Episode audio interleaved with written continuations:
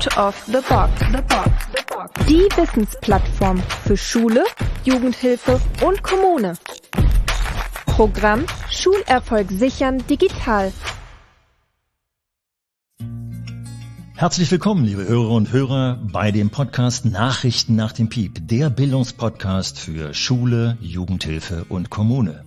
Hier diesmal in einer Sonderfolge in einer Sonderfolge für den Monat Januar. Das heißt also, der erste Monat im Jahr, wenn ihr uns aktuell hört, dann wünsche ich euch insbesondere ein frohes neues Jahr, vor allem Zufriedenheit, viel Kraft für das, was auf euch zukommt.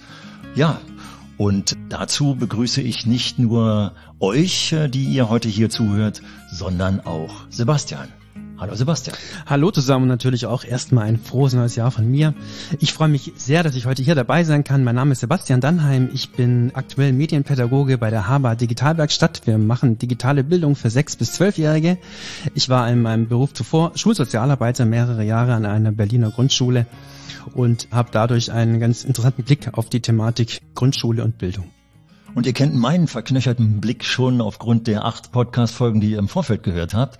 Und ich bin total erfreut, dich, Sebastian, hier zu haben, deinen doch multiprofessionellen Blick hier sofort drin zu haben. Du warst zwar in einer Friedrichshainer Schule, sozusagen mittendrin im Unterricht, aber du hast den Blick der Schulsozialarbeit und das Ganze, weswegen wir hier zusammensitzen, ist ja auch daraus entstanden, dass es eine multiprofessionelle Netzwerkreihe gibt unter dem Titel Let's Get Digital. Multiprofessionell insofern als das genau das, was wir hier beide verkörpern, nämlich dass nicht nur Lehrkräfte dabei waren, sondern auch die Sozialarbeitenden hier vertreten waren. Und ich finde ja eigentlich, hier müsste noch zusätzlich der Titel rein, der jetzt in unser Podcastgespräch eigentlich führt, nämlich nicht nur multiprofessionell, sondern eigentlich multimedial. Denn hier waren Teams aus zwei sachsen-anhaltinischen Grundschulen, darf man das eigentlich so sagen, sachsen-anhaltinisch, ich hoffe, ihr Hörerinnen und Hörer, ihr äh, äh, kritisiert das nicht zu stark, die sind äh, nach Leipzig in die Schule 5, eine Grundschule in Leipzig gefahren, die sich dadurch auszeichnet, dass sie in besonderer Art und Weise mit dem Hort kooperiert und die Mediennutzung hier so im Vordergrund steht, dass äh, ich gehört habe, dass das Team, das dort zu Besuch gegangen ist, äh, erstmal sehr perplex war, weil dort sie in ein Containerdorf sozusagen kamen, also das von außen nicht so besonders einladend war.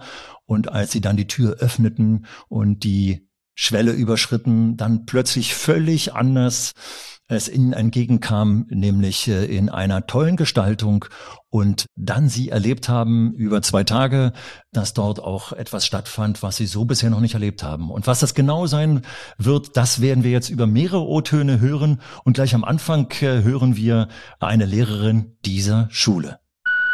Ich konnte mir da vorher ja gar nichts drunter vorstellen, wie so ein Konzept aussehen soll, wie das aufgebaut werden kann und Deswegen das an den anderen Schulen, das hat uns dann ganz viel gebracht. Also da sind wir auch damals auf Apps. Da waren wir in Unterricht bei einer achten Klasse oder so. Die haben dann halt Apps benutzt, äh, die kannte man so noch gar nicht und die wiederum setzen wir jetzt wieder ein. Also man kann ja gar nicht alles, alles kennen. Und da ist halt immer schön, doch wenn es auch nur eine App ist, die man da gerade vielleicht aufgeschnappt hat und dann wieder umsetzen kann. Das ist dann teilweise manchmal besser als jede andere Fortbildung, wenn man das einfach in der Praxis gesehen hat. Es ist auch gut, immer über den Tellerrand zu schauen, ja, und mal zu gucken, was macht ihr und was können wir davon jetzt eigentlich schon mitnehmen, auch wenn wir das Geld momentan nicht haben, ja, mhm. sondern zu gucken, was können nochmal Kooperationspartner sein, wo kriegen wir andere Gelder her, wo kriegen wir externe Leute her, die das vielleicht auch für einen kleinen Preis schon bestimmte Sachen anbieten, zu also Studenten, die da auch teilweise Lust hätten, für, äh, die das auch für, sage ich mal, ein geringeres Gehalt gerne umsetzen wollen. Ja. Also auch alle, die wir in unserem Bewerbungsprozess oder so hatten, die haben immer gesagt, die wollen ja Praxis und alles das, was sie im Studium erlernt haben, gerne umsetzen, aber es wird, oft gibt es gar keine Gelegenheiten. Also die suchen wirklich nur danach, aber ja, wohin? Es gibt ja an sich jetzt offiziell gar nicht diese Stelle Medienassistent. Boah, als ich diesen O-Ton eben jetzt nochmal gehört habe, habe ich gemerkt, wie mir wieder, ihr kennt das ja schon, das Herz gesprungen ist, äh, weil da Worte fielen wie über den Tellerrand schauen oder besser als jede Fortbildung. Sagt, nein, nicht besser. Das ist Fortbildung, was wir hier mitbekommen haben. Sebastian, wie ging es dir dabei, als du das gehört hast? Ja, das zeigt wieder mal, wie mm, was für eine Schwellenangst bei vielen herrscht, weil das Thema ist ja auch so wahnsinnig groß in den Medien und die ganze deutsche Welt denkt, sie muss jetzt ganz schnell, ganz sofort digitale Bildung ganz dolle machen und man hat das Gefühl, das ist so eine große Aufgabe, die kriege ich gar nicht bewältigt und ich weiß auch gar nicht wo. Aber es ist eben so, wie die beiden Damen beschreiben und die Erfahrung mache ich auch in den Fortbildungen, dass es einfach nur einen kleinen Anschubser braucht, um zum einen zu verstehen, das ist alles gar nicht so schwer und schrecklich und anstrengend und unverständlich. Es geht eigentlich gut, wenn mir einer zum Beispiel mal einen Tipp gibt, welche App ist denn eigentlich gut? Ja, welche App lässt sich denn gut nutzen? Vielleicht erfahre ich noch, wie ich die App im Unterricht einsetzen kann. Und in den meisten Fällen habe ich dann auch tatsächlich selber Spaß mit der App. Und das ist das Wichtigste, dass eine gewisse Leidenschaft bei den Lehrern auch entsteht. Und die entsteht bei viel mehr Lehrern, als diese selber wissen, habe ich den Eindruck. Sebastian, den merkst du, du bist der richtige Gesprächspartner. Leidenschaft, solche Wörter bringst du hier. Äh, ich flippe eine aus hier. Aber es gibt da in dem O-Ton ein Wort, was mich dann sofort wieder runtergeholt hat in die Realität, nämlich die Tatsache, das Wort Konzept. Da wurde davon ich konnte mir unter diesem Konzept gar nichts vorstellen. Und ich komme aus dieser Richtung und deswegen holt das mich so runter, weil ich weiß, dass Verwaltungen, bevor sie die Laptops zum Beispiel in die Schulen ausliefern, dass die erstmal ein fertig geschriebenes Konzept haben wollen. Und das nervt mich total. Wie geht's dir dann bei dem Begriff Konzept, Sebastian? Ja, dieses Medienkonzept ist, glaube ich, auch einer der größten oder ein großer Stolperstein, warum das mit diesem Abrufen der Mittel von dem Digitalpakt nicht Ganz so richtig genau. funktioniert. Ich denke aber, dass es eine klassische deutsche Formsache ist, weil man muss schon sehr prophetisch veranlagt sein, um ein Medienkonzept zu schreiben, wenn man noch gar nicht weiß, wie die Realität nachher an der Schule mit den tollen neuen Geräten aussieht. Ich denke, es muss tatsächlich in gewisser Weise ein Konzept geben, weil du kannst den Schülern ja nicht 20 iPads hinschmeißen mit den super toll prämiertesten pädagogisch unfassbar wertvollen Apps und dann sagen, macht mal. Also der Lehrer, der das anleitet oder eigentlich sage ich mal eher begleitet, wäre vielleicht der bessere Begriff, sollte schon ungefähr einen Plan haben, wie er den Schülern vermittelt, was sie mit den Geräten macht oder idealerweise mit ihnen zusammen herausfindet, Ach, wie man diese Tablets verwendet. Ein starkes Stichwort, mit ihnen zusammen herausfindet. Lehrkräfte, wie ich einer mal war, sind immer der Meinung, sie müssten den Plan bis zu Ende schreiben. Also die 100 Schritte müssen durchexerziert werden. Völliger Unsinn. Ich finde das ganz toll, dass du das sagst. Äh, wir müssen zusammen lernen. Das ist doch. Und äh, von daher denke ich, wenn ich mir jetzt hier mir überlege, wie es den Kolleginnen und Kollegen dort in Leipzig gegangen ist, dann geht es eben nicht darum, dass sie sich jetzt dran setzen und ein fertiges Konzept schreiben, aber die ersten Schritte wahrscheinlich. Und wie könnten die ersten Schritte aussehen? Vielleicht ganz kurz angerissen, Sebastian. Für so Neulinge wie die, die dort äh, hinkamen. Jetzt für Lehrer meinst du? Oder? Zum Beispiel, ja. Hier waren ja vorwiegend Lehrkräfte, aber wir können uns natürlich die Multiprofessionalität nachher nochmal genauer anschauen. Ne? Also die ersten Schritte wäre erstmal, sich selber mit den Möglichkeiten der Apps zu beschäftigen und das aber eben angeleitet durch zum Beispiel eine Fortbildung oder eben durch die Erfahrungswerte von einer anderen Schule, dass ich erstmal ungezwungen vielleicht abends bei einem Gläschen Rotwein mein Tablet in die Hand nehme und mal das eine oder andere, die eine oder andere App ausprobiere, um einfach mal selber erstmal so einen gewissen Spaß daran zu entwickeln. Weil wenn ich denke, das ist alles nur Technik und Technik ist mir fremd und ich mag Computer sowieso nicht, dann werde ich auch nicht in der Lage sein, mich darauf einzulassen und meine Schüler dafür zu begeistern. Und jetzt hast du gerade dieses Bild gezeichnet von wegen, sitze beim Rotwein, wir haben hier nur Wasser, ärgerlicherweise. Aber ich glaube, dass hier in dem O-Ton uns ein viel schöneres Bild nochmal gezeichnet wurde, insofern, als dass davon gesprochen wurde, dass die Teilnehmerinnen und Teilnehmer dort etwas aufgeschnappt haben. Das waren die Begriffe abgeguckt haben. Und das ist natürlich die weitaus bessere Variante, als beim Rotwein zusammenzusitzen. Also sofort in die Kommunikation zu gehen und sofort die Praxis zu sehen, oder? Ja, und auch ein ganz wichtiger Punkt, denke ich, ist eben dieses, dass man tatsächlich mit den Kindern, dieser Begriff auf Augenhöhe ist ja ziemlich inflationär verwendet, aber in dem Fall trifft es sehr zu, weil wir ja vom Wissensstand her oft mit den Kindern auf Augenhöhe tatsächlich sind, weil die eben viel unbezwungener mit der ganzen digitalen Technik umgehen. Und das ist für, sicher nicht für alle, aber für viele Lehrer, die ich in Fortbildung erlebe, eben ungewohnt. Ich bin nicht mehr der Erklärbär da vorne, der das Ganze anleitet und weiß, wo die Reise hingeht, sondern vielleicht weiß der Schüler mehr als ich. Und äh, das ist aber auch schön, dann empfindet sich der Schüler mal als ich kann was, ich weiß was, ich erkläre meinem Lehrer was. Das ist für viele sehr ungewohnt und hat sowas, vielleicht so Kontrollverlustängste, ich weiß es nicht genau. Aber wenn das uns gelingt, dass der Lehrer und der Schüler beide Spaß dran haben, sich gegenseitig was zu erklären, dann wären wir schon ziemlich weit vorne. Also ich denke, es ist jetzt genau Zeit für einen kleinen Merksatz, liebe Erklärbärinnen und Bären. Das ist genau das Problem. Wir sind der Meinung, wir müssen die Besserwisser darstellen. Dabei sind wir es überhaupt nicht und schon gar nicht bei den digitalen Medien. Und deswegen ist es so wichtig, wichtig, kommt Leute, probiert etwas aus, wagt euch ran und wagt euch auch darzustellen, dass ihr nicht die Besseren seid, sondern dass die Digital Natives tatsächlich auf der anderen Seite der Schulbank oder des Lehrertisches sitzen. Und damit ist, glaube ich, das erste Stichwort gegeben für den nächsten O-Ton. Hier hören wir nämlich endlich diejenigen, um die es geht, nämlich die Kinder, die hier tatsächlich ausprobieren und die Kinder sprechen hier von Jule. Jule ist übrigens die Medienassistentin der Schule 5 in Leipzig. Hören wir den Kindern zu. Ich glaube, mir fällt gerade wieder was ein. Das war, glaube ich, dritte Klasse. Da äh, waren wir auch mal bei Jule im Zimmer drüben und haben halt mal ausgetestet mit den Tablets, glaube ich, oder, oder halt mit den Computern, wie das halt so alles funktioniert. Da durften wir halt auch Spiele machen und so, Mathe und so. Ja. Manchmal haben wir auch einfach so, dass wir dann also diese Lernspiele da spielen durften, die es da gab. Und ähm, das war jetzt zwar nicht in der Schulzeit, aber wir haben mal, das gab es als Angebot, da durfte man einen Comic machen und da haben Clara und ich einen Comic von irgendeinem Alltag gemacht und da haben wir erstmal, dass wir aufwachen, zur Schule gehen dann haben wir immer spielen, spielen, spielen und als wir dann am Ende halt im Hort sozusagen waren, in unserem Comic, da haben wir alle Zappelfinger zappeln hin und her gemacht und dann haben wir immer da Fotos gemacht und das fand ich schon sehr cool. Aber leider sind die Sprechblasen Nasen verrutscht. Das fand ich schon sehr cool. Also da geht's mir ganz genauso nur beim Zuhören schon. Trotzdem, Sebastian, zwei Fragen an dich. Die eine, hier wieder typisch spielen. Da wird wieder im Unterricht gespielt, statt etwas gelernt zu werden. Was kann man bei Lernspielen lernen? Naja, Lernspiele ist ein weites Feld. Ich fand eindrucksvoll, mit welchem Tonfall das Mädchen darüber gesprochen hat. Also da haben wir so Lernspiele gespielt, relativ emotionsbefreit, aber als es dann darum ging, die Comic-App zu beschreiben und was sie damit gemacht hat, da hat man richtig so einen Spaß an der Sache und so, da war sie richtig stolz auf ihre Arbeit.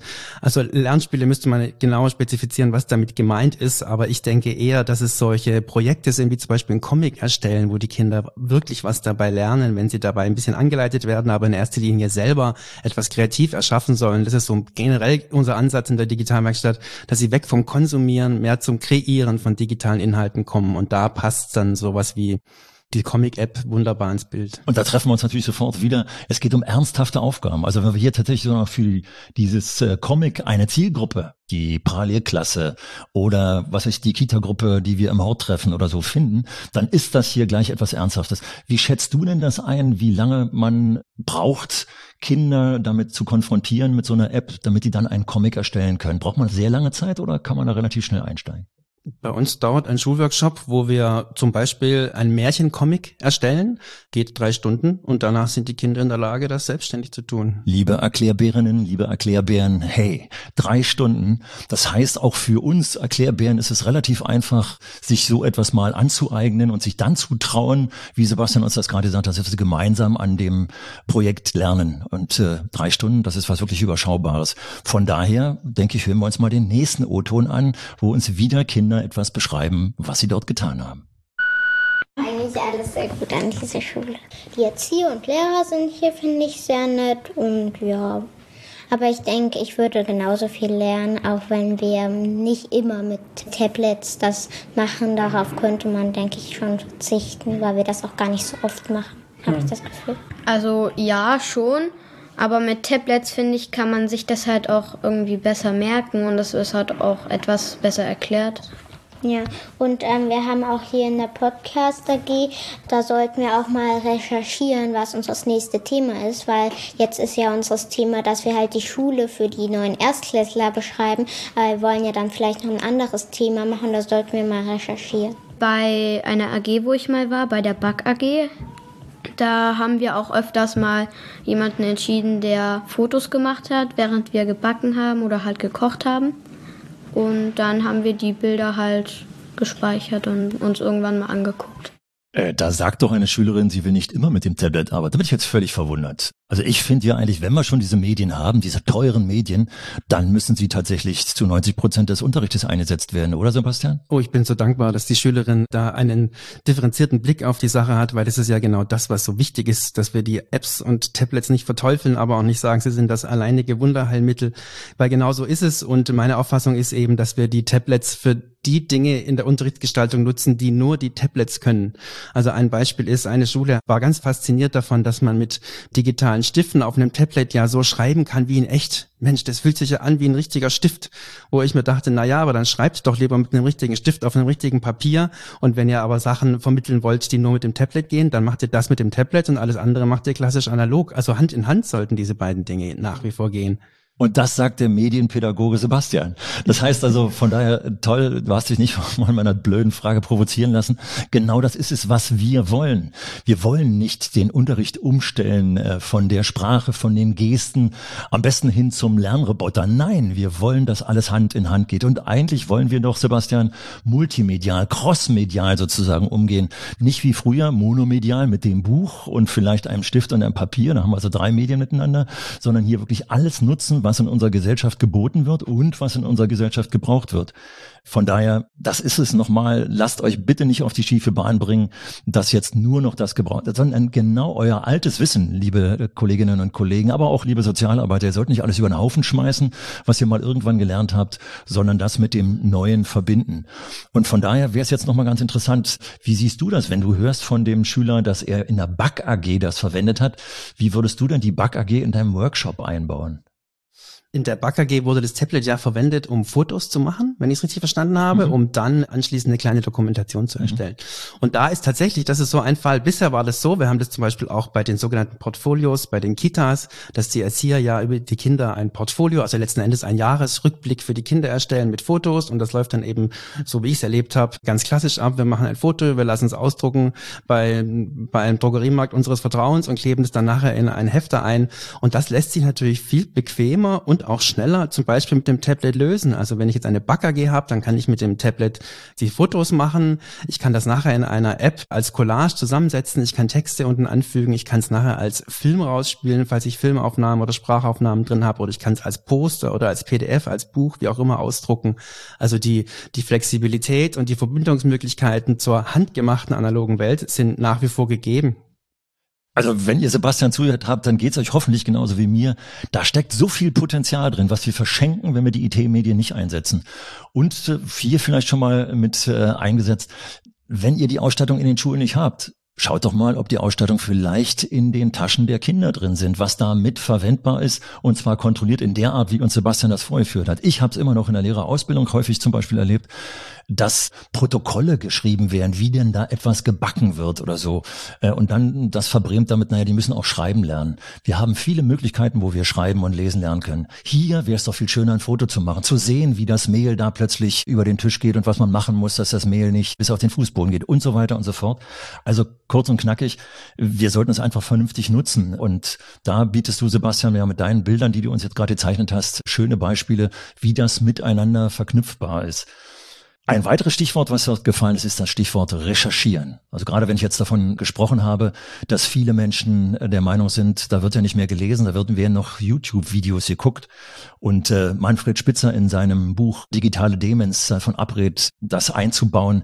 Wie würdest du denn, Sebastian, die Recherche mit den IT-Medien verknüpfen? Ja, ich glaube, der Slogan von Spitzer war, wir googeln uns zu blöde oder so ähnlich. Ja. Ähm, und der Tiefgang fehlt dann, wenn wir das nur tun. Ja, ähm, das kann man verteufeln, wenn man will, aber es ist ja letzten Endes da und lässt sich nicht mehr wegdenken. Die ganze Welt googelt oder nutzt irgendeine Suchmaschine, um Wissen sich anzueignen. Und das ist jetzt die Kompetenz, die jetzt äh, gefragt ist, ist nicht mehr, wie eigne ich mir Wissen an, sondern wie filter ich das Wissen. Und das ist ja letzten Endes die Kunst und das, wo wir die Kinder unbedingt damit begleiten müssen. Wenn ich google, finde ich zwar eine Unmenge Menge an Informationen, aber nicht alle Informationen sind davon äh, hilfreich oder nützlich oder vielleicht sogar einfach falsch. Also es geht, glaube ich, nicht darum zu sagen, wie recherchierst du dein Wissen, sondern wie gehst du mit den Massen, die das Internet dir an vermeintlichem Wissen zur Verfügung stellt, geistreich um. Ja, und da sehen wir ja dann oft die Gefahr, wir Erwachsenen, dass die Kinder sozusagen nicht geistreich umgehen, sondern drin bleiben und plötzlich irgendwelche Videos gucken, die sie vielleicht dann auch gar nicht gucken sollten. Aber genau da hast du ja das richtige Stichwort gesagt, Sebastian. Wir müssen sie begleiten. Und das Schöne ist, dass wir uns da vielleicht auch mal selber reflektieren und beobachten sollten und uns selbst begleiten. Sind wir vielleicht die Oberflächlichen, die da nur zugange sind? Oder wann gehen wir nun endlich in die Tiefe? Also für uns Lehrkräfte ist das genau der Punkt, wo wir uns dann auch selber mal beobachten müssten. Und da sind wir bei den Lehrkräften. Und ich glaube, der Übergang zum nächsten O-Ton ist drin. Hier hören wir eine Lehrkraft, die ihre Eindrücke wieder für uns hier schildert. Was ich auch sehr schön fand, ist dieser ähm, Medienführerschein oder Handyführerschein. Das ist ganz wichtig, das ist bei uns auch ein Thema. Das ist an jeder Grundschule wahrscheinlich mittlerweile ein Thema. Dritte, vierte Klasse geht es los und die Kinder versuchen miteinander zu kommunizieren und wissen aber eigentlich gar nicht so richtig wie. Und das kann auch eine Schule, die nicht gut digital ausgestattet ist, leisten, sowas anzubieten. Das nehme ich zum Beispiel mit diesen Mini-Medien-Scouts. Das finde ich ganz toll, ja. die Idee. Ja. Und viele andere Dinge eben auch. Medienführerschein, Handyführerschein, hört sich ja irgendwie komisch an. Äh, an der Stelle habe ich mitgekriegt, Sebastian, du hast ja eine kleine Tochter. Sag uns mal, wie alt sie ist und äh, wie viele Handys hat sie denn schon? Die, sie ist sieben und hat noch kein Handy. Was? Wird auch die nächsten zwei Jahre vermute ich keins haben. Äh, ich habe mir so persönlich gedacht, sie soll nicht das letzte Drittel der Klasse sein, was noch kein Handy hat. Das mal so, so zu meinem ungefähren Zeitplan, wann sie denn eins bekommen wird. Wie sieht's aus? Darf sie dein Handy denn benutzen? Na, bitte nicht. Sie wird ein eigenes bekommen und wie auch immer die Möglichkeiten, die softwareseitigen Möglichkeiten bis dahin sind, um das entsprechend so zu gestalten, das Handy, dass sie das auf geistreiche Weise nutzen kann, sprich das Sperren von entsprechenden Inhalten und so weiter da wird sie dann das selbstständig nutzen können. Aber natürlich auch begleitet von mir, weil am Anfang muss ich sie ein bisschen an die Hand nehmen, um ihr zu erklären, wie sie das Ding verwendet. Sie einfach damit hinzusetzen und mach mal, wird schon lustig sein. Das darf auf keinen Fall passieren. Alles klar. Und vielleicht, also ich muss mir das immer wieder in Erinnerung rufen. Es geht hier tatsächlich um Grundschule. Also hier ist eine Grundschule in Leipzig besucht worden, die Schule 5. Und es waren zwei Grundschulkollegien dort zu Besuch. Ich bin äh, jemand, der in der weiterführenden Schule äh, tätig war. Und da denken wir dann natürlich häufig nach, wenn die Jugendlichen mit ihren in IT-Medien zugange sind. Wir reden hier von Grundschülerinnen und Grundschülern. Und wenn ich dir jetzt richtig zugehört habe, Sebastian, dann hast du schon einen Zeitpunkt im Kopf, wann du eigentlich das Handy einsetzen möchtest. Also unbedingt. Ich finde es nicht wichtig, dass ein Grundschüler auf jeden Fall ähm, ein eigenes digitales Endgerät besitzt. Aber es ist nun mal der gesellschaftliche Wandel so, dass die Kinder ja auch sehen, dass wir Eltern ständig auf das Ding starren. Und es ist nur zu verständlich und logisch, dass sie das dann auch möchten. Spätestens dann, wenn eben jeder zweite Klassenkamerad das auch hat das können wir pädagogisch, lernentwicklungspsychologisch tralala blöd finden, aber es ist ja nun mal die Realität und deswegen geht es darum, mit dieser Realität umzugehen und sie so konstruktiv wie möglich mitzugestalten, mit dem Kind zusammen. Ja, und äh, wahrscheinlich wird es auch bei vielen Zuhörerinnen und Zuhörern nicht so einfach sein wie bei dir. Wenn ich richtig verstanden habe, hast du eine Tochter, ist das richtig?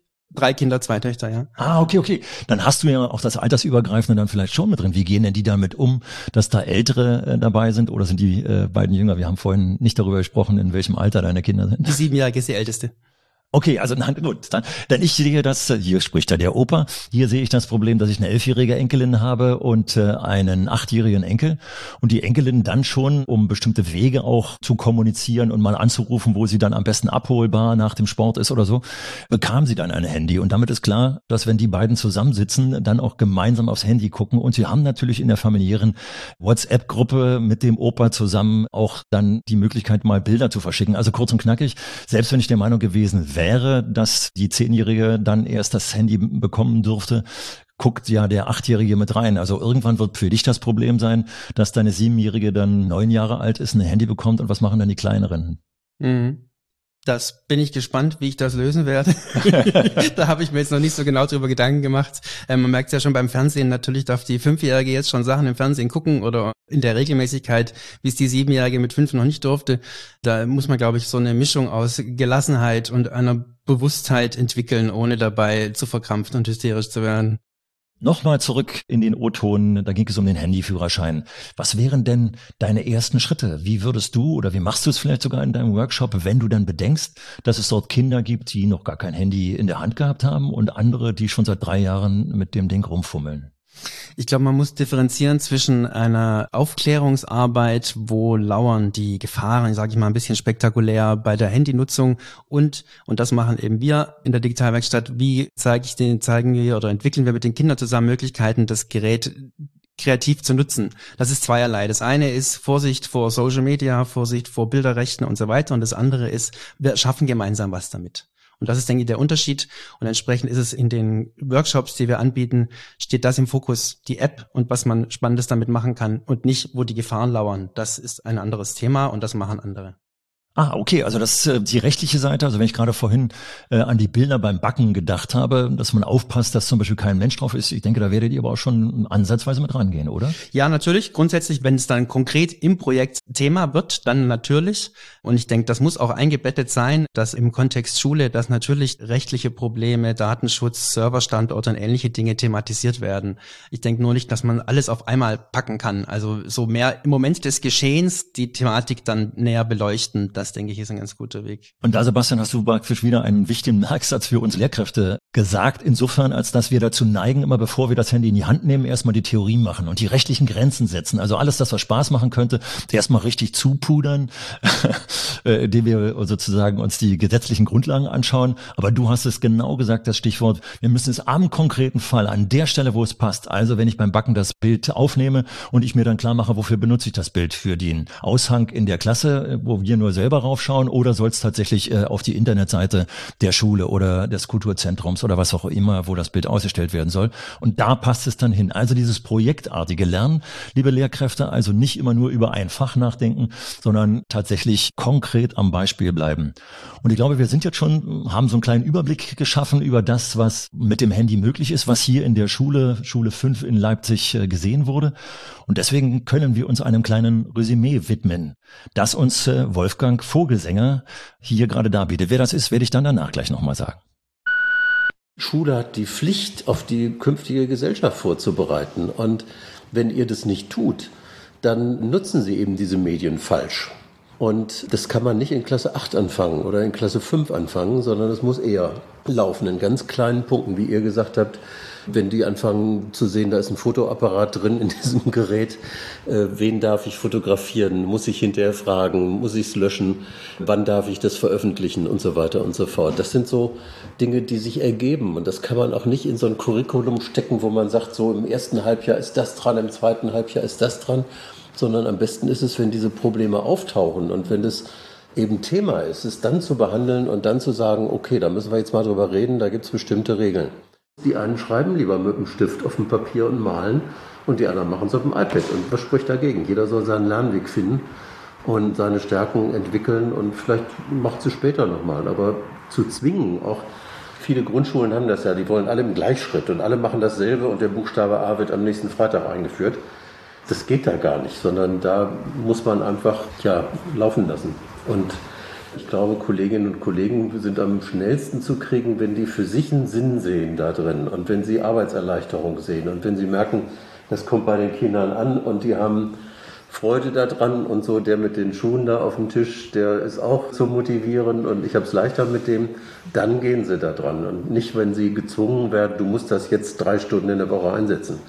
Ja, es muss Freude machen allen, sowohl den Kindern als auch euch. Habt ihr gut zugehört, liebe Hörerinnen und Hörer? Das sagt Wolfgang Vogelsänger, der Referent der multiprofessionellen Netzwerkreihe Let's Get Digital. Und er war Schulleiter einer Schule, die den deutschen Schulpreis erhalten hat. Und ich denke, das hört man bei ihm heraus.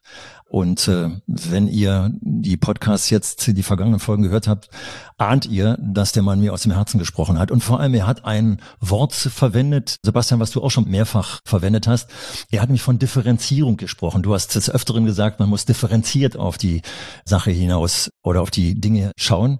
Und das ist genau der Punkt. Wir haben hier eine Möglichkeit, und da, Sebastian, bin ich ganz gespannt, wie du das in deinen Workshops machst, dass wir eben nicht alle im Gleichschritt auf ein Ziel bringen, also mit den digitalen Medien umzugehen, sondern wir müssen sofort davon ausgehen, dass hier Schülerinnen und Schüler vor uns sitzen, die sehr unterschiedlich, wie ich eben gerade gesagt habe, der eine hat das Handy schon ewig, der andere hat es noch nie.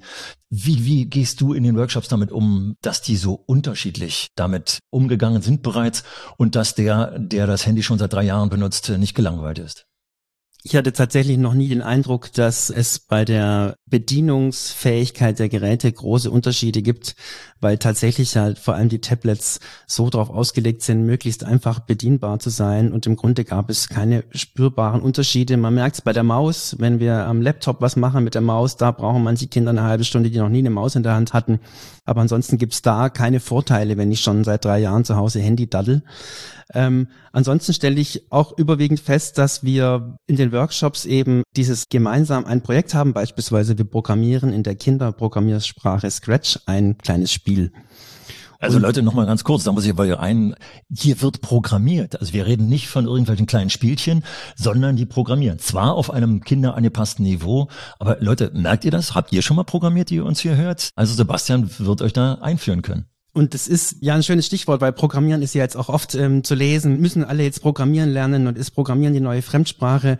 Da existieren ja auch viele Extremmeinungen. Fakt ist, Programmieren ist, so bezeichne ich es immer gerne, letzten Endes nichts anderes als ein Knobelspiel. Der eine macht Sudoku und der andere programmiert eben.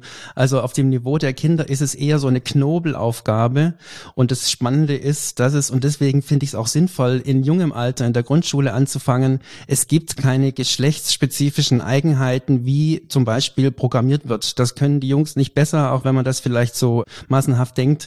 Im Gegenteil, meine sehr subjektive Erfahrung ist, dass die Mädels, die Mädchen da eher etwas ausdauernder sogar sind. Ich meine auch eine Studie gelesen zu haben, woraus kam, dass die Mädchen ein bisschen besser zurechtkommen mit der Programmierung. Also es gibt noch keine geschlechtliche Prägung im Grundschulalter. Entsprechend unvoreingenommen gehen die Mädchen auf das Thema Programmieren zu und entwickeln da dieselbe Leidenschaft wie Jungs. Natürlich nicht alle gleich, aber es hat wie gesagt nichts mit dem Geschlecht zu tun.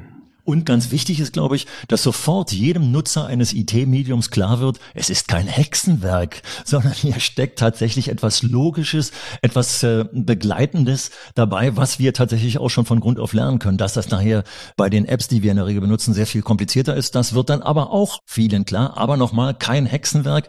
Und gerade, äh, wenn wir uns die gesellschaftliche Diskussion anschauen, wie hier Gerüchte und äh, was weiß ich für Dinge verbreitet werden, die uns klar machen, hier gibt's Hexenwerk, hier gibt's Verschwörungen. Nein, hier wird eine Sprache gelernt, von der ich gleich mitnehmen kann, auch das werde ich mal können. Wer weiß, was da zum Beispiel bereits in der Grundschule an Berufsperspektiven angelegt wird, oder? Ich denke, Programmieren ist einfach ein wichtiges Grundverständnis, weil heutzutage ist ja alles programmierbar, bald wahrscheinlich auch der Toaster. Und ich, wenn ich so ein bisschen verstanden habe, was Programmieren bedeutet und dass es letzten Endes einfach nur eine Logik ist, die natürlich ins Unendliche komplex werden kann, aber das Grund Null und Eins Denken ist immer das Gleiche. Und wenn ich selber mal erlebt habe, wie einfach Programmieren von der grundsätzlichen Denkweise ist, dann entzaubert das auch so ein bisschen diese, diese Voodoo-Magie von der modernen Technik, die uns manchmal zu überfordern scheint. Ich möchte aber noch unbedingt anbringen, dass die Programmiersprache ja auch wunderbar unabhängig ist von dem sprachlichen Hintergrund. Also wir haben Kinder bei uns in den Workshops, die können kaum Deutsch, weil sie eben aus entsprechenden sozialen Situationen kommen, aber sie begreifen genauso schnell wie die deutschen Muttersprachler, wie die Programmierung funktioniert, weil sie eben sehr symbol, also sehr bildhaft gemacht ist. Die Programmierbausteine sind Puzzlesteine, die aneinander gehängt werden am Bildschirm und die Logik ist ja sprachneutral. Und wir erleben dann eben viele Schüler, die so berichten es die Klassenlehrer oft nach den Workshops, Mensch, ich habe den noch nie so aktiv und so zufrieden erlebt, weil er eben im klassischen Deutsch- oder Matheunterricht eher der Stillere ist, der vielleicht nicht so gut mitkommt, aber bei uns eben zeigen kann, dass er ein unfassbar gutes logisches Denken hat. So wie Wolfgang Vogelsänger von dem Schüler gesprochen hat, der die Füße auf den Tisch gelegt genau hat, also ein tolles Beispiel. Aber du hast uns gerade geschildert, wie integrierend sozusagen diese Form des Unterrichtes einer neuen Sprache, der Programmiersprache wirkt, hier im Sinne von Menschen, die eben sprachlich, ob ihrer Herkunft oder wie auch immer, nicht ganz auf dem Level sind wie andere. Wie sieht das aus, wenn ich mal die andere inklusive Perspektive einnehme, dass wir ja Schülerinnen und Schüler zunehmend in den Klassen inkludieren, die tatsächlich Lernschwächen haben, die Schwächen haben in der Aufnahmefähigkeit. Und auf der anderen Seite sollen ja auch die inkludiert werden, die sozusagen vorneweg im Denken sind, also die Experten. Wie kriegen die das hin, Experten und die Lernsprachen? Ein gutes Beispiel ist der Calliope. Der Calliope ist ein kleiner Einplatinencomputer, ist ungefähr so groß wie eine CD und der lässt sich programmieren. Der wirkt auf den ersten Blick erstmal recht spröde, weil er weder lustige Geräusche macht noch sich fortbewegt.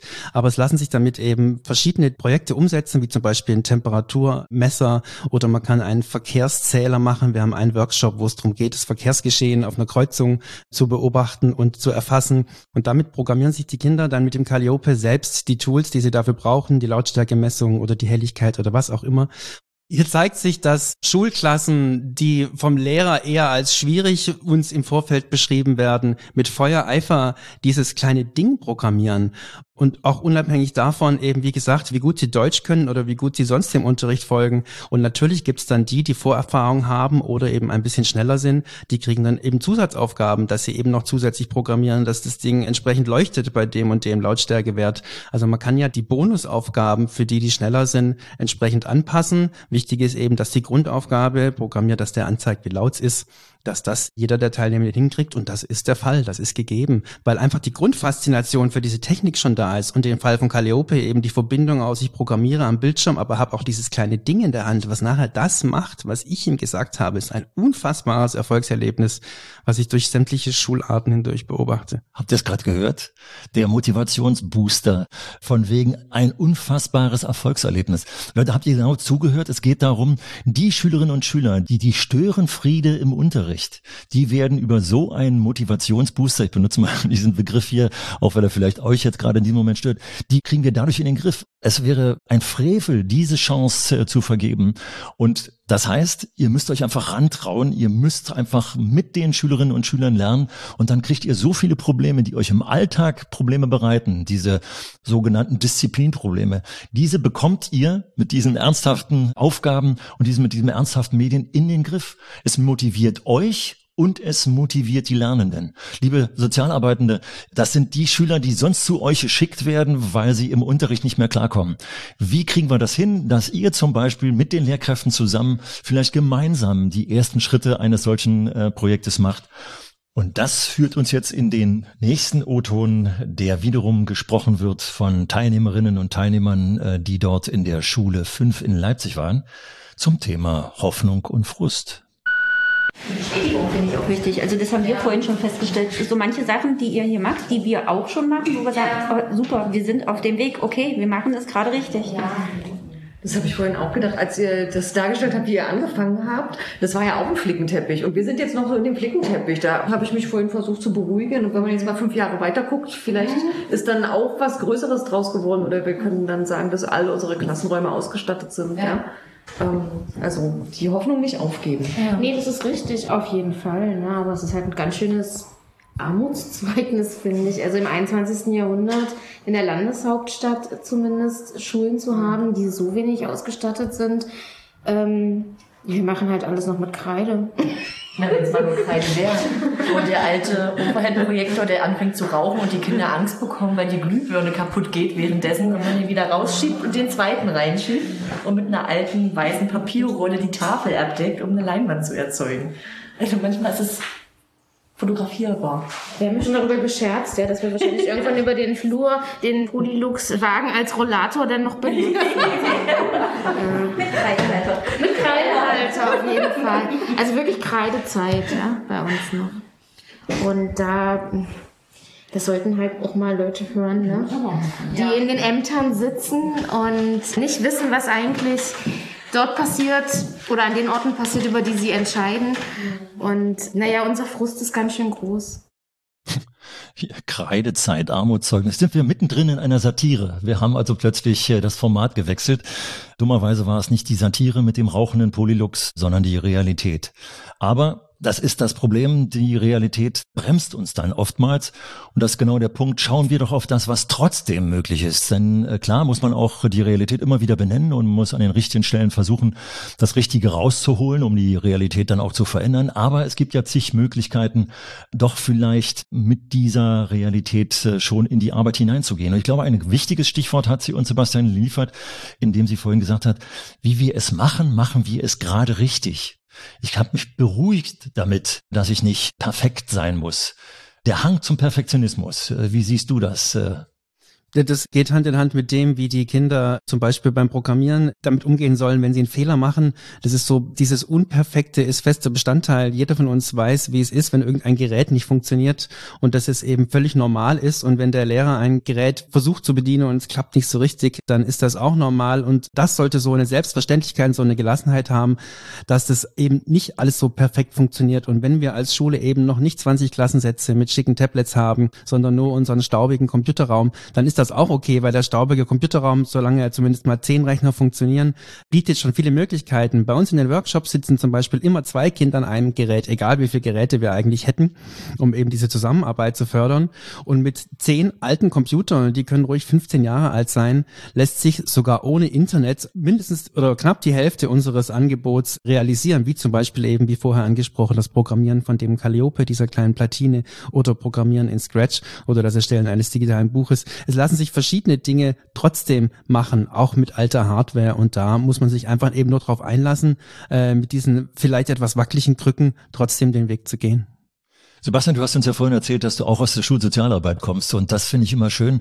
Wir Lehrer sollten uns des Öfteren, wir Lehrkräfte sollten uns des Öfteren anhören, dass da das Wort Gelassenheit kommt. Wir neigen dummerweise ständig zum Perfektionismus und es muss alles bestens sein. Und über den Perfektionismus verpennen wir eine positive Fehlerkultur zu leben. Und das ist auch, was du gesagt hast, Sebastian. Das ist eben normal, dass Fehler passieren. Und das Schöne ist ja, was passiert mit Fehlern? Wir lernen draus.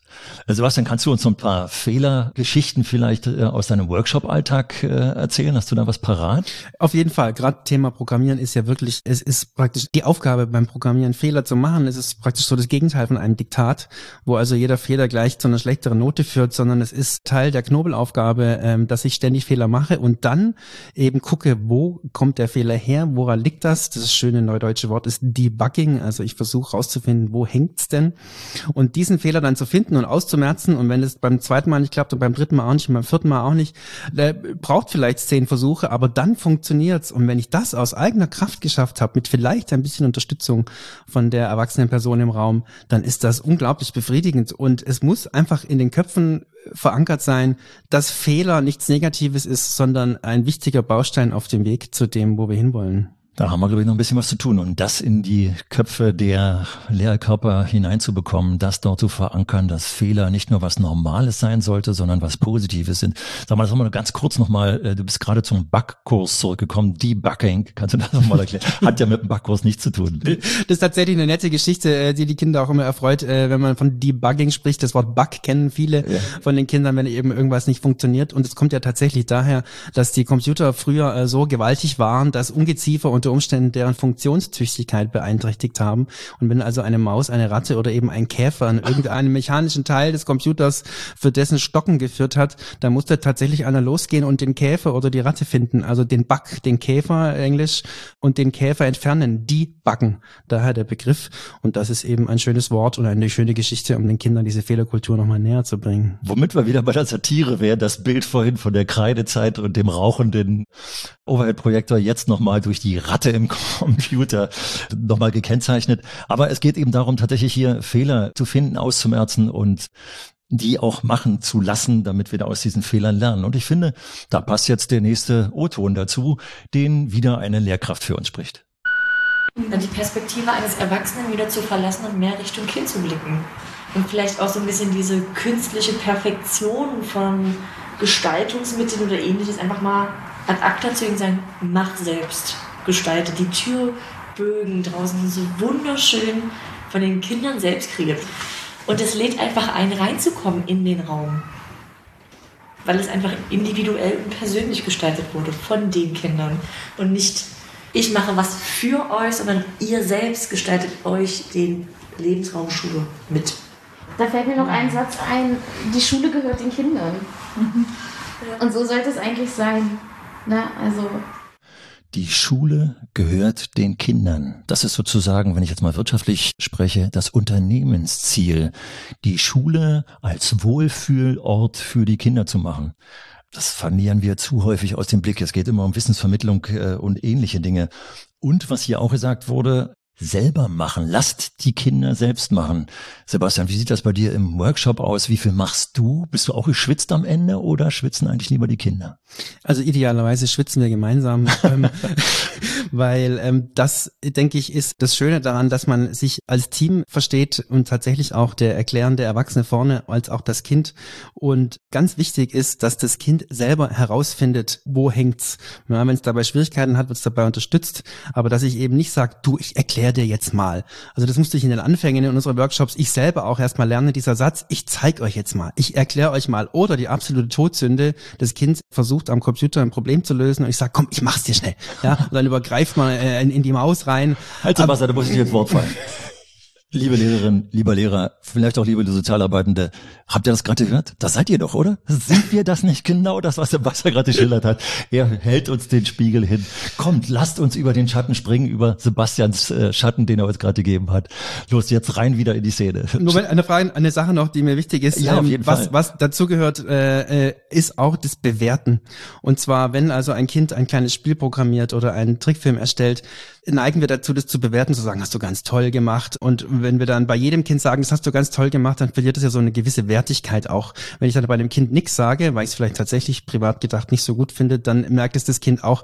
Also der, es ist, glaube ich, wichtig, den Kindern gegenseitig die Möglichkeit zu geben, über ihre Werke zu sprechen und nicht, dass wir übernehmen, zu bewerten, was gut und was schlecht ist. Da kommen wir natürlich in den Konflikt mit dem Benotungssystem, aber da kann man sich vielleicht dann eher auf so Dinge wie, wie intensiv hat das Kind mitgearbeitet oder hat sich Hilfe geholt oder was auch immer, aber der kreative Output, wie man vielleicht so schön sagen könnte, der sollte nicht im Zentrum der Bewertung stehen, sondern der Weg dahin.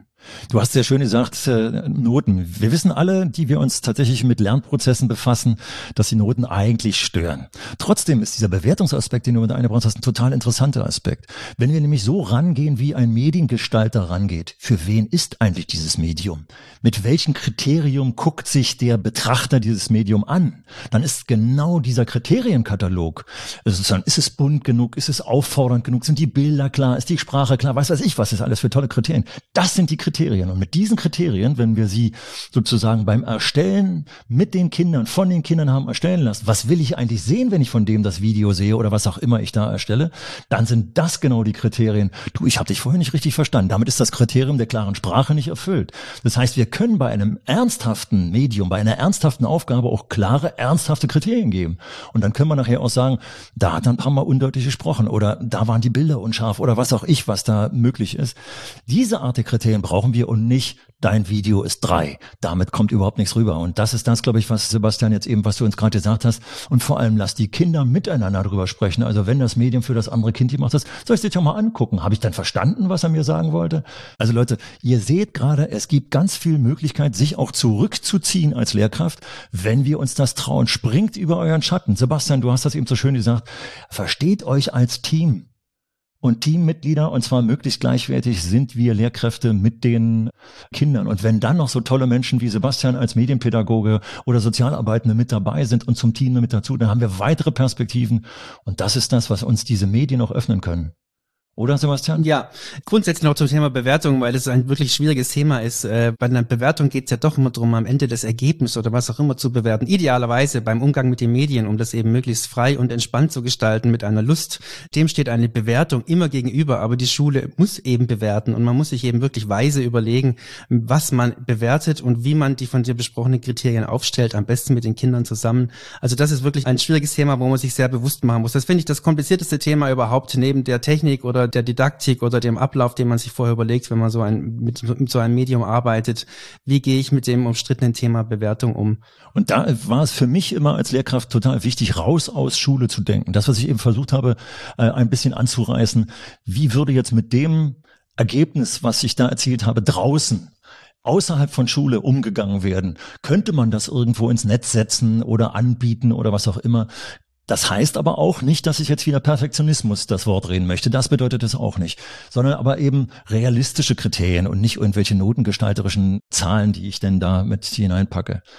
Ja, ich glaube, Sebastian, wir sind jetzt an der Stelle mal zu schauen, wie sind wir eigentlich heute zueinander gekommen? Äh, wie hat uns die Deutsche Kinder- und Jugendstiftung, äh, das Team von Schulerfolg sichern digital hier zueinander gebracht?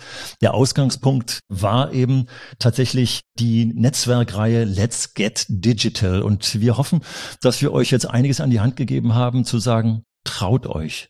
Springt über euren Schatten, seht euch als Team mit den Lernenden und nutzt die Medien und ihr müsst das Konzept nicht bis zu Ende geschrieben haben, sondern fangt einfach an und sucht euch dazu die Partner und ich hoffe, dass wir da einige Ansatzpunkte für euch geliefert haben. Das war unsere Sonderfolge Ah, Sebastian hebt noch die Hand. Das ist wie typisch Schule. Der Lehrer quatscht wieder hier das alles zu. Und Sebastian hat noch was Wichtiges zu sagen. Sorry, Sebastian, was gibt's noch? Ich möchte noch unbedingt von einer äh, Fortbildung erzählen, die wir letzte, vorletzte Woche hatten. Und ähm, es war eine Gruppe von Hot-Erziehern, die eben auch, die Hot-Leitung hat gesagt, wir brauchen mehr diese digitalen Medien.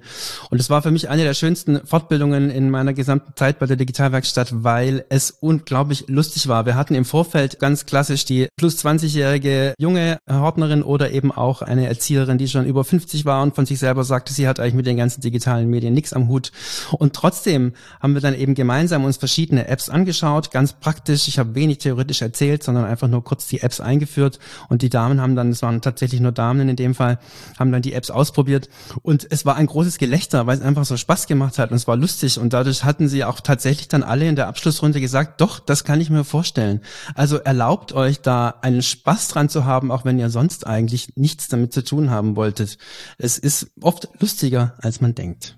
Vielen, vielen Dank für dieses Schlusswort. Das hat uns nochmal wirklich gezeigt, äh, wie so eine Fortbildung dann tatsächlich aussieht und hat uns nochmal die Stufen niedriger gemacht, sie dann doch mal zu erklimmen.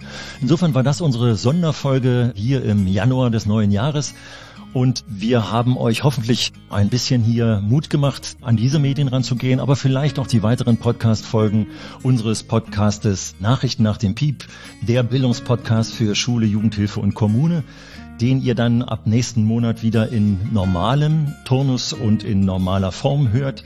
Ihr könnt dazu uns wieder dann auf den Anrufbeantworter unter der Nummer 0176 1257 67 85 sprechen, eure Fragen, eure Anregungen sprechen. Ihr könnt uns aber auch eine Rückmeldung geben unter der E-Mail-Adresse schulerfolg-sichern.dkjs.de. Und mit diesen Worten verabschiede ich mich und bedanke mich ganz herzlich bei Sebastian. Auch für dich jetzt nochmal das Wort zur Verabschiedung. Ja, vielen Dank, dass ich hier sein durfte. Es hat mir großen Spaß gemacht und ich hoffe, wir konnten dieses Thema digitale Bildung ein bisschen positiver und fröhlicher besetzen, als es uns sonst oft in der Berichterstattung der Medien begegnet. Tausend Dank dir und bis zum nächsten Mal. Tschüss. Tschüss.